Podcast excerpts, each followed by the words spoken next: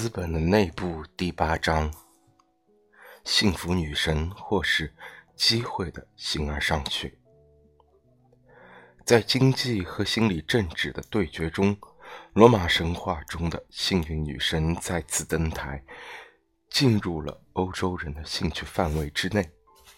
因为古代神话中没有任何一位其他的神的形象能和当代商人的以及海员的企业信仰如此紧密的契合起来。幸福女神的回归符合在马基雅维利的机会主义、蒙田的随笔以及培根的实验主义中体现的机会本体论的世界感觉。即使是晚期莎士比亚的新宿命论，也属于这个时期典型的自我陈述。在他们前途暗淡的时刻，将人理解成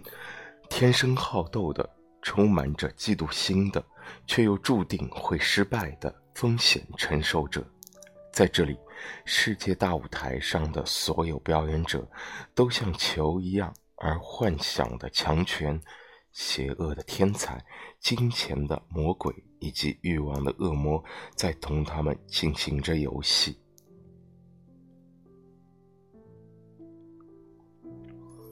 幸运女神到处以一个典型的全球化女神的形象出现。不仅仅因为他永远像一个讽刺的杂技艺人那样站在球上保持平衡，同时他还教导我们：生命就其全部来说，不过是一场赌博游戏，胜者没有什么值得自豪，而失败者也无需怨念。早在六世纪时。博伊图斯就在他的关于幸福和不幸的治疗药物一书中，为中世纪的幸运思辨奠定了基础，同时成为文艺复兴时期关于幸福哲学灵感的源泉。假借幸福女神之口，他提出了在幸福车轮之上的存在的前提：这是我的力量永不停止地进行着这个游戏。命运的车轮，我不断的轮转，让最上面的到最下面去，让最下面的到最上面来，是我的乐趣。如果你愿意，就一起来参加这个游戏。但有一个条件：若是你按我的规则跌落到了最下面，不得把它看作是针对你的不公。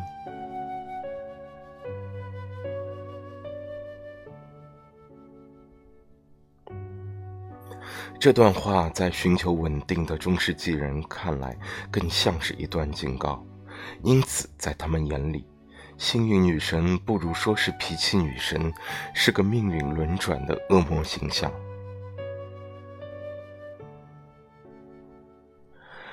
而在新时代，人们在轮转的命运车轮中，看到了符合他们行动动因的机会形而上学。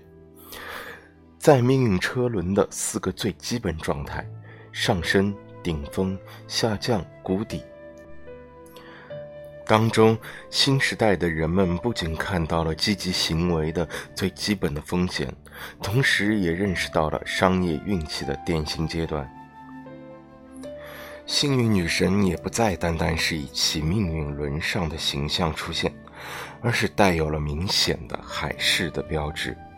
比如鼓起的风帆和舵，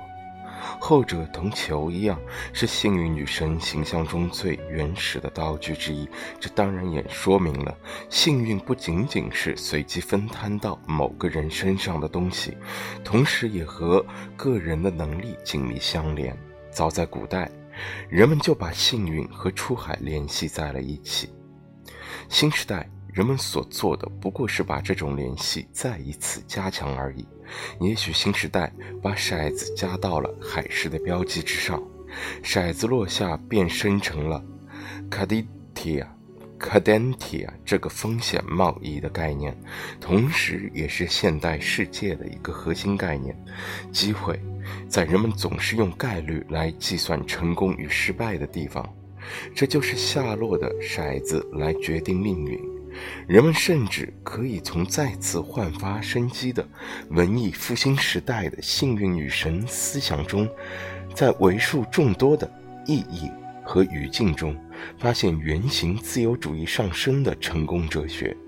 而命运车轮的滚动，在他们看来的地位，却又如同上帝对市场的判决。对于成功来说，排除一切主观上的控制和方法的因素，就只有偶然事件起决定性作用。在哲学视角下，自由主义和随机的解放又有什么区别呢？那么，新的经济活动，难道不是一种试图对幸运加以修改的实践活动吗？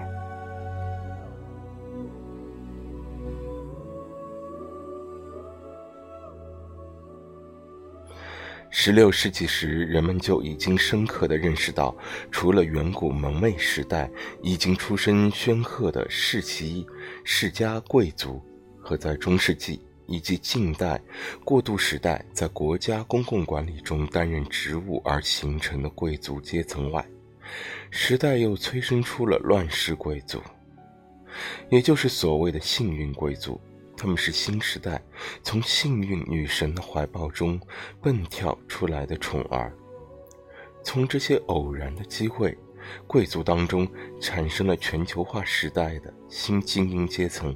一个一夜之间暴富、成名以及受益的群体，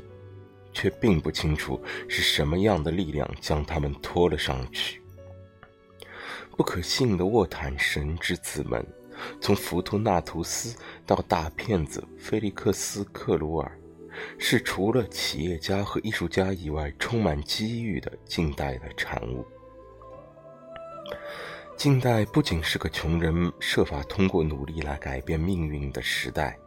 同时也是那些天生喜欢碰运气的人的时代。他们会投靠贵妇人或女贵族。整日游手好闲，全身心地投入到诸如鸟类飞行或是星空的研究中去。而那些没有经过努力便成功的人们，除了心安理得地品尝着机遇的风饭，还能干什么呢？尼采给出了随机分派的公式，冯·温格菲尔的古老写法，在德语中译为“随机的”。尼采用这个文字游戏将这个短语变成一个名字。他是这个世界上最古老的贵族，将自己看成这个贵族的祖裔，并将骰子的标记引入徽章上。从这个母体中孕育出了尼采在其悲剧著作《审美神议论》中所说的新的生命的辩护方式。解放了的幸福，在新时代昂首望向天空，